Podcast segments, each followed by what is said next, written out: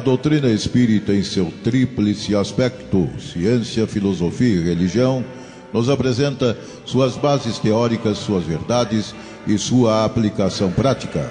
Codificada por Allan Kardec, serve como guia de orientação quanto ao sentido da vida, elucidando algumas questões fundamentais da existência humana, como de onde viemos, para onde vamos, o que é o fenômeno da morte, o que é a reencarnação. Conheça o Espiritismo pela web Rádio Verdade e Luz.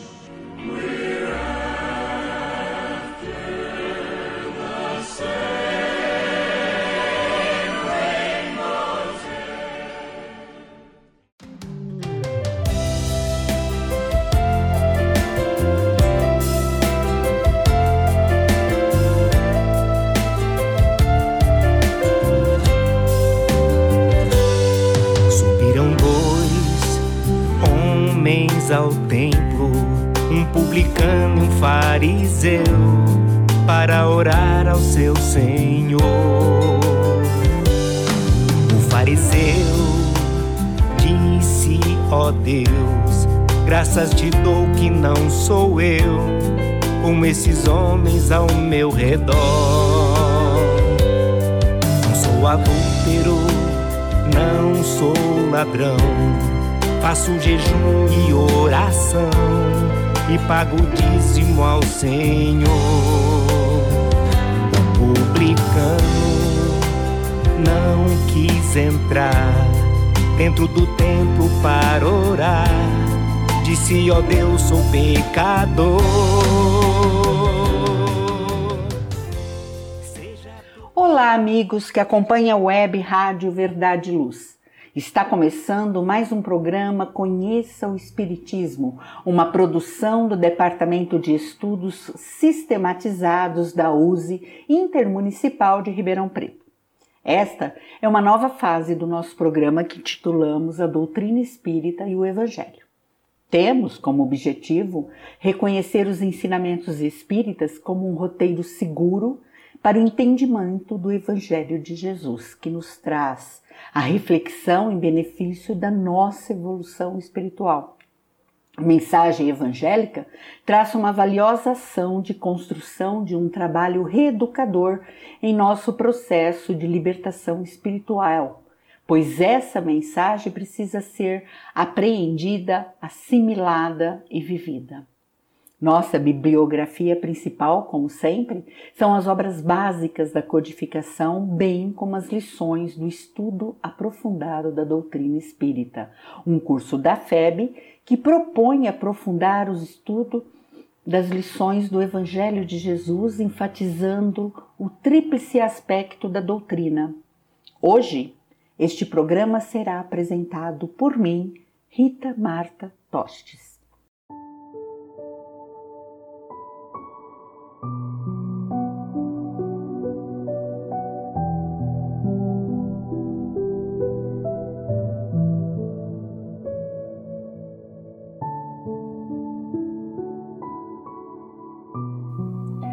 Chamá-los para refletir sobre a parábola do fariseu e o publicano, que está em Lucas capítulo 18, versículos de 9 a 14.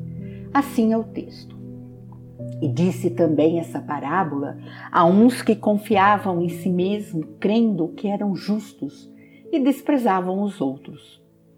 Dois homens subiram ao templo para orar, um fariseu e outro publicano. O fariseu, estando em pé, orava consigo mesmo desta maneira: Ó oh Deus, graças te dou, porque não sou como os demais homens, roubadores, injustos e adúlteros, nem ainda como esse publicano. Jejuo duas vezes na semana e dou os dízimo de tudo quanto possuo. O publicano, porém, estando em pé de longe, nem ainda queria levantar os olhos ao céu, mas batia no peito, dizendo: Ó oh Deus, tem misericórdia de mim, que sou pecador. Digo-vos que este desceu justificado para sua casa, e não aquele, porque qualquer que a si mesmo se exalta será humilhado, e qualquer que a si mesmo se humilha será exaltado. A parábola do fariseu e do publicano coloca em evidência os prejuízos do orgulho e os benefícios da humildade. Ilustra também a maneira correta de orar. A parábola nos faz refletir que o processo evolutivo existente em nosso planeta segue um mecanismo de autovalorização e autopreservação das experiências humanas, que, em síntese, se caracteriza por uma marcha horizontal de aquisição de conhecimentos e uma caminhada na verticalidade necessária à preocupação de valores morais. Por meio de inúmeras experiências reencarnatórias, o ser humano desenvolve os valores da inteligência e o seu aperfeiçoamento moral. O aperfeiçoamento passa a ser buscado como um processo evolutivo natural a partir do momento que o espírito começa a valorizar os bons sentimentos, a conduta reta, o respeito ao semelhante e às suas necessidades. Nesse cenário, a humildade, reconhecida como um componente essencial à felicidade, faz oposição ao orgulho e à vaidade. O processo da espiritualização humana é marco evolutivo de grande significância. O espírito, nestas condições, volta-se para Deus buscando vivenciar a religião no sentido pleno, o verdadeiro, que é a ligação da criatura com o Criador. Emmanuel nos diz que religião é o sentimento divino, cujas exteriorizações são sempre o amor nas expressões mais sublimes. Enquanto a ciência e a filosofia operam o trabalho da experimentação e do raciocínio, características da caminhada horizontal, a religião edifica e ilumina os sentimentos, caminhada vertical. As primeiras se unem na sabedoria, a segunda personifica o amor, as duas asas divinas com que a alma humana penetrará um dia nas portas sagradas da espiritualidade. Outro aspecto relevante no estudo da parábola está na maneira correta de orar, indica que uma prece ela deve estar sempre revestida de humildade, tal como agiu o publicano, e não com orgulho como o fariseu. A prece é recurso divino em nosso benefício. Não basta, porém, orar, é preciso saber como nos dirigir ao Senhor da vida, sintonizando com a falange de espíritos superiores que, agindo em seu nome, nos concedem o necessário conforto moral para enfrentar as dificuldades e desafios essenciais ao processo de elevação. A prece ela deve ser cultivada não para que sejam abolidas as disposições da lei divina, mas a fim de que a coragem, a paciência inundem o coração de fortaleza nas lutas ásperas, porém necessárias. A alma, em se voltando para Deus, não deve ter em mente senão a humildade sincera na aceitação de sua vontade superior. Enfim, Vamos analisar essa passagem de Lucas começando pelo primeiro versículo. E disse também essa parábola a uns que confiavam em si mesmo, crendo que eram justos e desprezavam os outros. Confiar em si mesmo não representa algo condenável, ao contrário, demonstra confiança no que se sabe e na fé que se abraça. A ponderação de Jesus, registrada nesse versículo, nos fala, entretanto, do excesso de confiança que conduz a pessoa a julgar-se como sendo referência de justiça. Esse tipo de comportamento, em geral, alimentado pelo orgulho, pela validade, nos transforma em pessoas presunçosas e arrogantes, a ponto de desprezar os outros, o que pensam e o que fazem. Do orgulho procedem todas as manias de grandeza, das mais grotescas às mais perigosas, como aquela que tem por finalidade o domínio do mundo. São incontáveis os malefícios que o orgulho produz no coração humano, ocultando-se e disfarçando-se de todas as formas. É assim que vemos pessoas cujas as palavras escritas ou faladas são amenas e cheias de doçura. Ao sentirem-se, porém, melindradas no seu excessivo amor próprio, elas se transformam em verdadeiras feras, insultando e agredindo na defesa do que chamam dignidade. Vamos analisar. Quando a pessoa está cheia de orgulho, é como se ela estivesse no alto de uma gangorra. O orgulhoso enxerga as demais pessoas do alto, considerando-as de pouco valor. Ele se incha de vaidade e acredita ser superior aos outros, mas na realidade está cheio de pensamentos mesquinhos. O orgulhoso é arrogante, considera-se melhor do que os outros e acredita que sempre está com a razão. O orgulhoso é egocêntrico, preocupado consigo mesmo, indiferente aos problemas dos outros. Teimoso, considera apenas a própria opinião como válida, mesmo que esteja errado. O orgulhoso é inflexível, exige que tudo seja feito segundo a sua maneira. Ele é snob, despreza outras pessoas que ocupam uma posição social inferior à sua. Ele é insubmisso, não se submete às ordens que lhe são impostas caso tenha opinião contrária. O orgulhoso é narcisista, gosta de chamar atenção e receber elogios constantemente. Autoritário, deseja controlar as pessoas impondo as suas próprias ideias. Ao contrário de tudo isso, está Jesus o maior exemplo de humildade. Não buscava destaques, embora sua luz nunca tenha passado despercebida.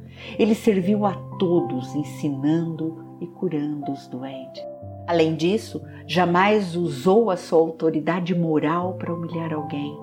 Segundo o Espírito Emmanuel, no livro Ontologia Mediúnica do Natal, com a mensagem Humildade Celeste, nos diz que Ninguém é mais humilde que ele, o divino governador da terra. Podia eleger um palácio para a glória do nascimento, mas preferiu sem mágoa a manjedoura simples. Podia reclamar os princípios da cultura para o seu ministério de paz e redenção, contudo, preferiu pescadores singelos para instrumentos sublimes do seu verbo de luz. Podia articular defesa irresistível a fim de dominar a governança política. No entanto, preferiu render-se à autoridade, presente em sua época, ensinando que o homem deve entregar ao mundo o que ao mundo pertence e a Deus o que é de Deus. Podia banir de pronto do colégio apostólico o amigo invigilante, mas preferiu que Judas conseguisse os seus fins lamentáveis e escusos, descerrando-lhes aos pés o caminho melhor. Podia erguer-se ao sol da plena vida eterna, sem voltar-se jamais ao convívio humilhante daqueles que o feriram nos tormentos da cruz. No entanto, ele preferiu regressar para o mundo, estendendo de novo as mãos alvas e puras aos ingratos da véspera Podia constranger o espírito de Saulo a receber-lhe as ordens, mas preferiu surgir-lhe companheiro anônimo, rogando-lhe acordar, meditar e servir em favor de si mesmo. Em Cristo brilha sempre a humildade celeste, pela qual aprendemos que quanto mais poder, mais amplo trilho augusto aberto às nossas almas para que nos façamos não apenas humildes pelos padrões da terra, mas humildes, enfim, pelos padrões de Deus. E assim, meus queridos amigos, devemos nos desvincular de qualquer sentimento que nos leve ao orgulho. E vamos agora para um pequeno intervalo. Voltamos já.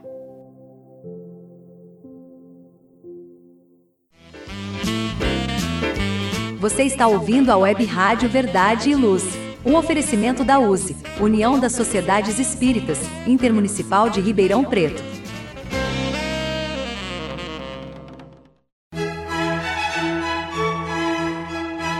Olá, a Livraria Verdade e Luz reabriu.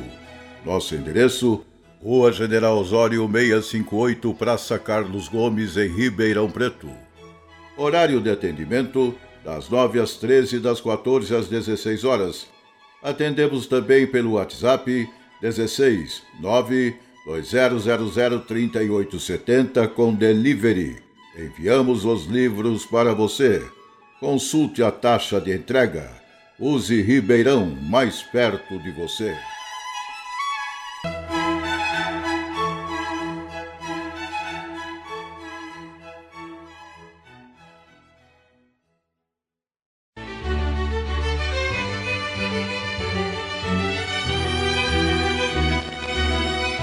Você já foi a um centro espírita?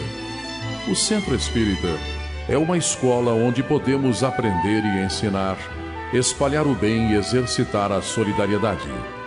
Existe sempre um centro espírita perto de você, com horário e dia de sua conveniência. Faça parte de um centro espírita.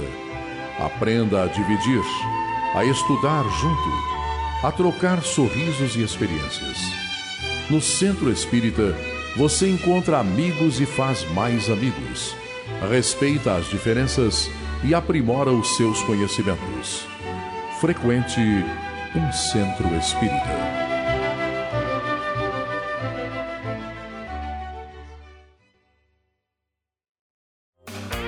Web Rádio Verdade e Luz, a sua rádio espírita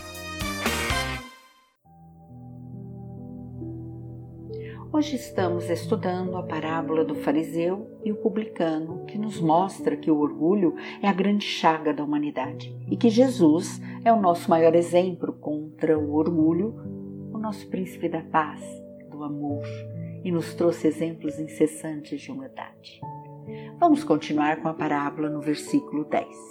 Dois homens subiram ao templo a orar, um fariseu e outro publicano.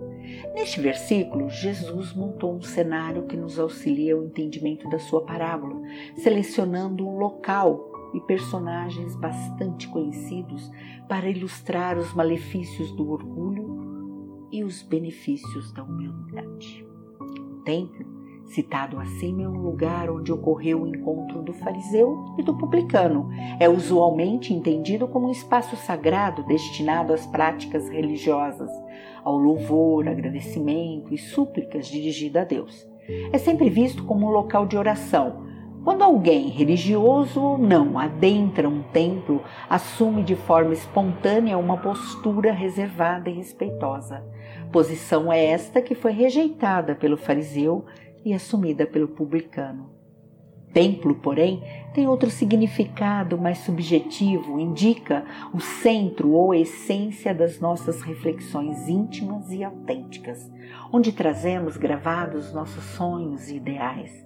O Espiritismo ensina que, à medida que evoluímos, santificamos também esse templo íntimo, aperfeiçoando sentimentos, pensamentos, palavras e ações. Os personagens da parábola, o fariseu e o publicano, eram elementos de destaque na sociedade judaica à época de Jesus.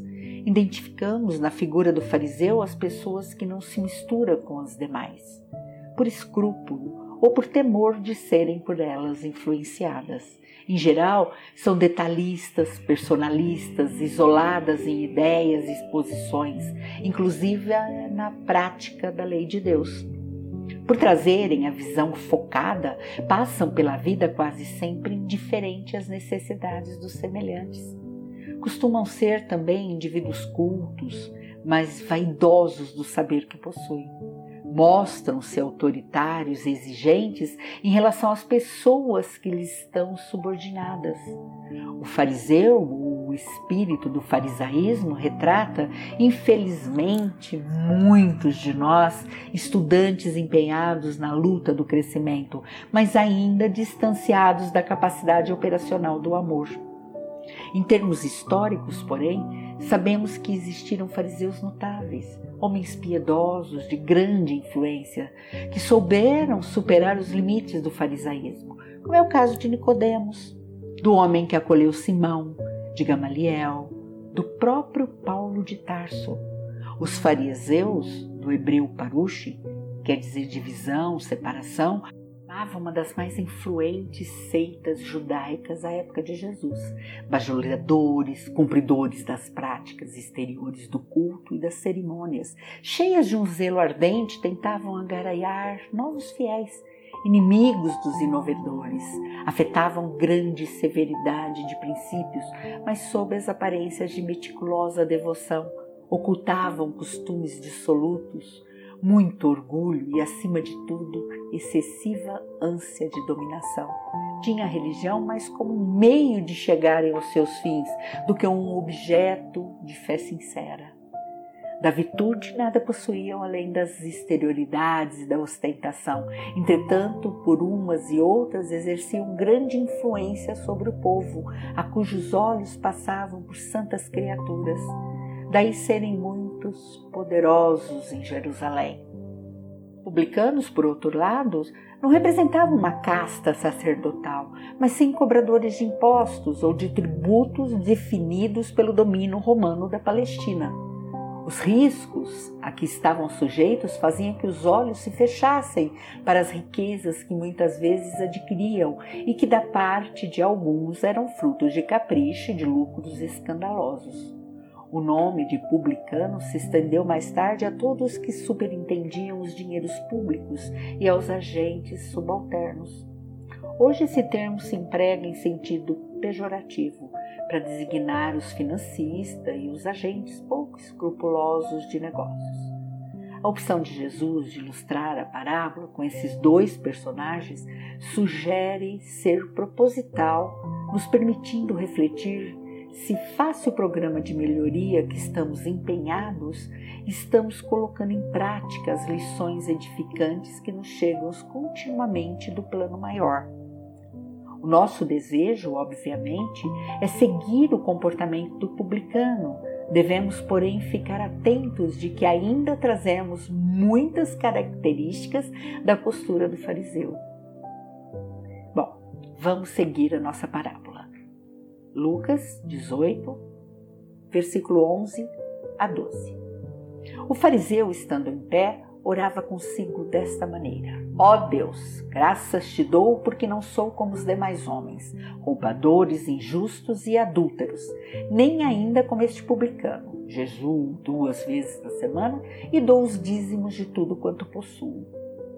A oração do fariseu tem expressões infelizes que refletem, sobretudo, orgulho religioso, considerado como vaidade prejudicial já que pode conduzir à falsa crença de que, sendo religioso ou praticante de uma religião, é uma criatura melhor, superior, iluminada ou escolhida por Deus. A vaidade de alguns religiosos pode ser entendida como o aumento, o exagero do amor próprio, confiantes de que Deus se sente honrado em tê-los como adeptos. A posição de pé indica a forma de demonstrar respeito comum entre os religiosos da antiguidade. Nos dias atuais, encontramos essa prática nos templos religiosos, quando se faz, por exemplo, a leitura de um texto considerado sagrado para os cristãos e para os não cristãos. Na verdade, sabemos que a posição do corpo não confere maior ou menor respeito ao ato de orar, mas sim a postura íntima de quem ora. No Evangelho segundo o Espiritismo, capítulo 27, item 1, Pedi obtereis, nos diz que, quando orardes, não vos assemelheis aos hipócritas que oram de pé nas sinagogas e nos cantos das ruas para serem vistos pelos homens Digo-vos em verdade que esses já receberam sua recompensa. Quando quiserdes orar, entrai para o vosso quarto e fechada a porta, orai a vosso Pai em secreto, e vosso Pai, que vê o que se passa em secreto, vos dará recompensa. Não cuideis de pedir muito nas vossas preces, como fazem os pagões os quais imaginam que pela multiplicidade das palavras é que serão atendidos. Não vos torneis semelhantes a eles, porque vosso Pai sabe do que é que tendes necessidade antes que lhe peçais. Enfim, Jesus definiu claramente as qualidades da prece. Quando orarmos, não devemos nos colocar em evidência, e sim orar em secreto. Não fingir orar muito, pois não é pelo excesso das palavras que seremos escutados, mas pela sinceridade delas. Vamos mais um intervalo? Voltamos já.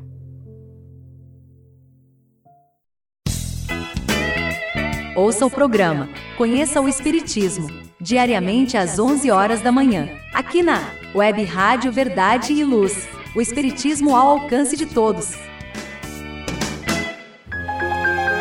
Faça o Evangelho no lar.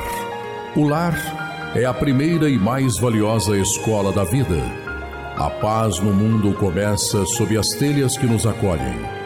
Viver em equilíbrio dentro de nossa casa é o primeiro e mais seguro passo para a harmonia entre as nações. Fortaleça os laços de fraternidade, realizando o Evangelho no lar frequentemente. Escolha um dia e horário da semana mais adequados e estude as benesses que Jesus nos legou. Aperte ainda mais os laços de união e amor entre os familiares. Converse olhando nos olhos. Fale do amor de Jesus pela humanidade Aprenda a distribuir sorrisos. Faça do seu lar um ambiente acolhedor, equilibrado e feliz. Faça o Evangelho no lar.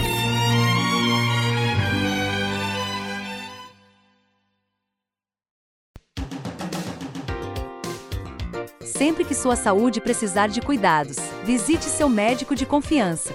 Depois deixe a receita aos cuidados da Droga Mel a segurança que você procura. Ampla linha de medicamentos.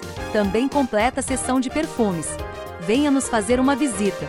A Droga Mel está localizada na Rua Rangel Pestana, número 1146, na Vila Virgínia, em Ribeirão Preto. Telefone 3637 3975. WhatsApp 98268 0600. Droga Mel, um doce atendimento. Web Rádio Verdade e Luz, a sua rádio espírita.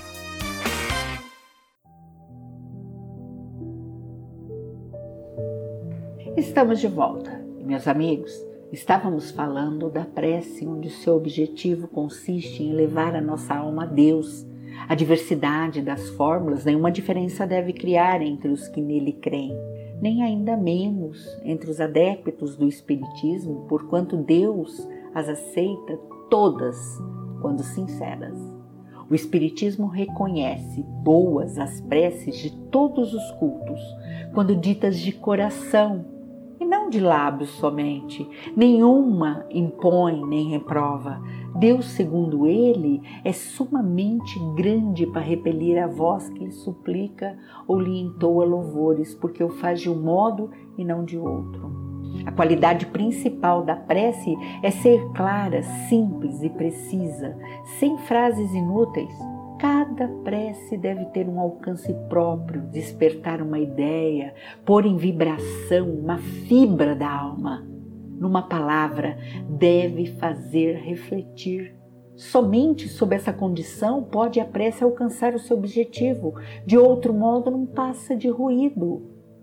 O fariseu ele não proferiu uma prece propriamente dita, mas uma vaidosa autolouvação indicada nas seguintes frases do, do texto evangélico: Ó oh Deus, graças te dou porque não sou como os demais homens, roubadores, injustos e adúlteros, nem ainda como esse publicano. A propósito, continua Allan Kardec no Evangelho segundo o Espiritismo, no capítulo 27, o item 4, como devemos orar, diz assim: Jesus definiu claramente as qualidades da prece. Quando orardes, diz ele, não vos ponhais em evidência. Antes, orai em secreto. Não afeteis orar muito, pois não é pela multiplicidade das palavras que sereis escutados, mas pela sinceridade delas. Antes de orar, se tiver qualquer coisa contra alguém, perdoa visto que a prece não pode ser agradável a Deus se não parte de um coração purificado de todo sentimento contrário à caridade. Orai, enfim, com humildade, como publicano, e não com orgulho, como fariseu. Examine os vossos defeitos, não as vossas qualidades, e se comparar aos outros, procura o que há de mal em vós. O que vale dentro das técnicas indicadas é o sentimento. Ironizar, fazer comparação infeliz é fugir aos padrões do que se deve revestir. Orando, devemos nos colocar em estado de humildade, receptividade. A personalidade orgulhosa e vaidosa do fariseu revela também preconceito, discriminação, quando ele se compara com o publicano. Trata-se de um religioso distanciado do seu papel de orientador espiritual. Esse trecho nos faz lembrar o apóstolo Paulo que dizia: Eu sou devedor tanto a gregos como a bárbaros, tanto aos sábios como aos ignorantes. De todos os males, o orgulho é o mais temível, pois deixa em sua passagem o germe de quase todos os vícios. Desde que penetra as almas, ele tudo se apodera, instala-se à vontade, fortifica-se até se tornar invencível. Quem se deixou apanhar pelo orgulho não poderá libertar-se dele, senão a preço de terríveis lutas, depois de dolorosas provações e de muitas existências obscuras, depois de bastante humilhação, porque nisso somente é que está o remédio eficaz para os males que o orgulho produz. A postura do fariseu transmite significativa lição. Devemos ter cuidado para não nos julgarmos melhores apenas porque ocupamos posição de destaque no meio social ou profissional que estamos inseridos. O que diferencia uma pessoa da outra são as qualidades do seu espírito. Sim, porque aos olhos de Deus não basta que renunciemos do mal e nos mostremos rigorosos no cumprimento de determinadas regrazinhas de bom comportamento social. Acima disso, é necessário reconhecer que todos somos irmãos. Não nos julgamos superiores aos nossos semelhantes, por mais culpados e miseráveis que pareçam nem tampouco desprezá-los, porque isso constitui sempre falta de caridade. A afirmativa do fariseu, não sou como os demais homens, nem ainda como esse publicano, além de ser improcedente, indica o desprezo que ele tinha pelos cobradores de impostos.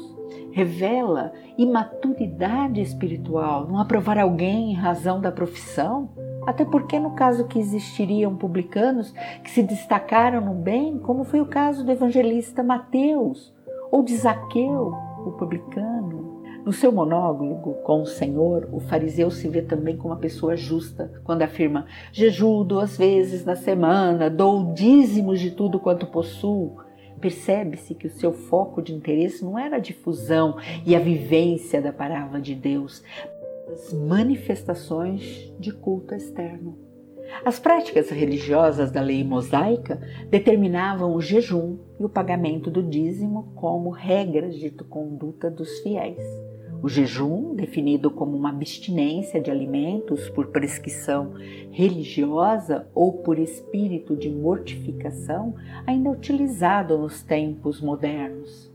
As igrejas cristãs incorporam esta prática ancestral como forma de exercitar a disciplina quanto à privação de algo que produz prazer ou alegria, procurando domar os impulsos fisiológicos relativos à alimentação e ao sexo. Figuramente, o jejum pode ser entendido como qualquer abstinência ou privação física, moral ou intelectual estabelecida por livre iniciativa, isto é, jejum de maus pensamentos, jejum de palavras, de ações contrárias ao bem. É certo que para realizarmos a nossa transformação moral é necessário definirmos um regime de jejum contra as imperfeições que ainda possuímos.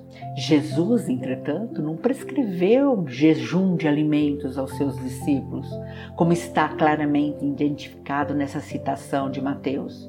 Jejuamos nós e os fariseus muitas vezes e os teus discípulos não jejuam? Vamos continuar no versículo 13, 14. O publicano, porém, estando em pé de longe, nem ainda queria levantar os olhos ao céu, mas batia no peito, dizendo: Ó oh Deus, tem misericórdia de mim, que sou pecador. Digo-vos que esse desceu justificado para sua casa e não aquele.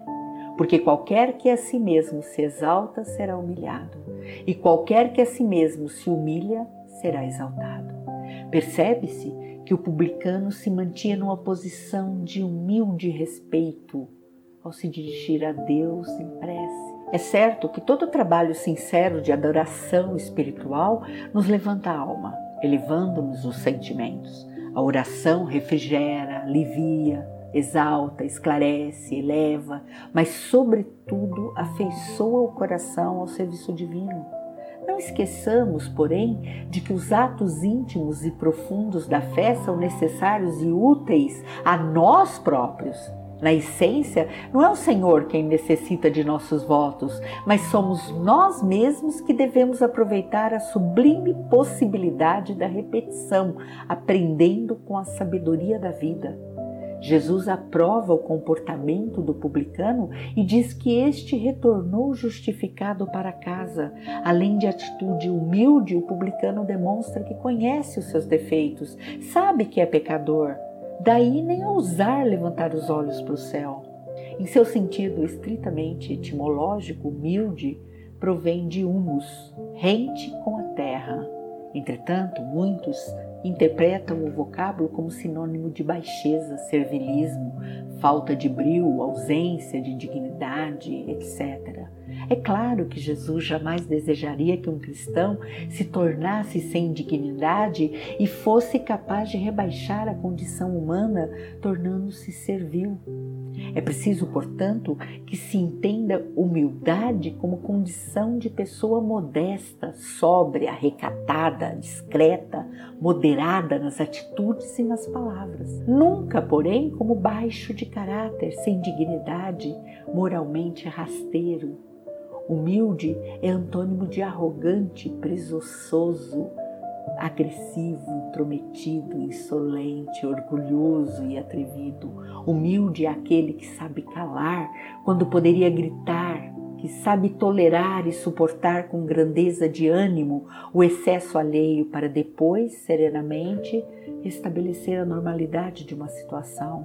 É aquele que compreende a superioridade da calma sobre a irritação a ascendência da tolerância sobre a intolerância, o valor da modéstia contra a insolência, a coragem da paciência sobre a irritação, a elevação do comportamento ponderado sobre a atuação agressiva. A humildade é possivelmente a mais difícil das virtudes a ser conquistada no mundo atual, que, governado pelo materialismo, enfatiza o orgulho e a vaidade. A humildade se opõe ao orgulho, vaidade, à presunção, à autossuficiência, causa de tanta ruína, de tanto desespero, de tanta desilusão. Acreditamos que a humildade possa ser conquistada pelo esforço cotidiano pela melhoria do caráter, para que sejamos fundamentalmente humildes, temos que educar a nossa alma de modo que a ação de cada dia nos favoreça o exame rigoroso de comportamento adotado e de confronto em confronto. Possamos eliminar os pontos fracos e revigorar aqueles que nos mostramos coerentes com a doutrina. Humildade dirigida nem sempre adquire autenticidade, ela tende a ser espontânea, exercendo-se naturalmente sem que nos apercebamos que ela se desenvolve à revelia do controle da vontade. A humildade controlada, mas não livre, pode facilitar benefícios, mas não tem a força, o poder da expansão da humildade autêntica como que foi revelada por Jesus e praticada por numerosos espíritos que na terra seguiram de perto ou tanto quanto possível o exemplo do Mestre de Nazaré. O último versículo do texto de Lucas, porque qualquer que a si mesmo se exalta será humilhado, e qualquer que a si mesmo se humilha será exaltado, nos faz refletir que a humildade deve e pode ser exercitada por meio de serviço ao semelhante em nome de Jesus, como bem nos esclarece o espírito irmão X, Humberto de Campos. Onde está a humildade a disposição para servir fielmente a Jesus. O verdadeiro humilde, embora conheça a insuficiência própria, declara-se escravo da vontade do Senhor para atender-lhes aos sublimes desígnios, seja onde for. E assim, meus amigos, encerramos mais um programa Conheça o Espiritismo. Se perderam alguns dos nossos programas ou quiser ouvi-los novamente, é só acessar o site da Web Rádio Verdade Luz ou buscar os podcasts nas várias plataformas disponíveis. Se quiserem entrar em contato conosco, nos contate pelo e-mail esd.userp.org.br. Obrigada pela audiência e até o próximo programa. Continue conosco. O publicano não quis entrar dentro do templo para orar. Disse, ó oh Deus, sou pecador. Seja propício a mim, Senhor. Compaixão. digo que esse publicano irá descer justificado, pois todo aquele que se humilha será exaltado. Seja propício a mim,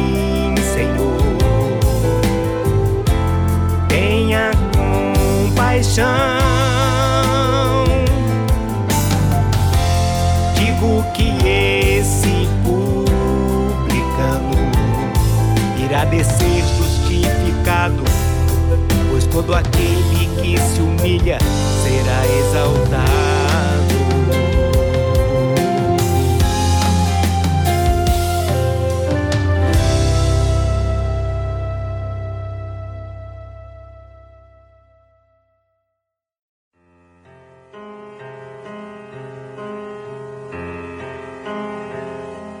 Você acompanhou pela web Rádio Verdade Luz mais um programa de estudos e divulgação da doutrina espírita. Fique ligado na nossa programação.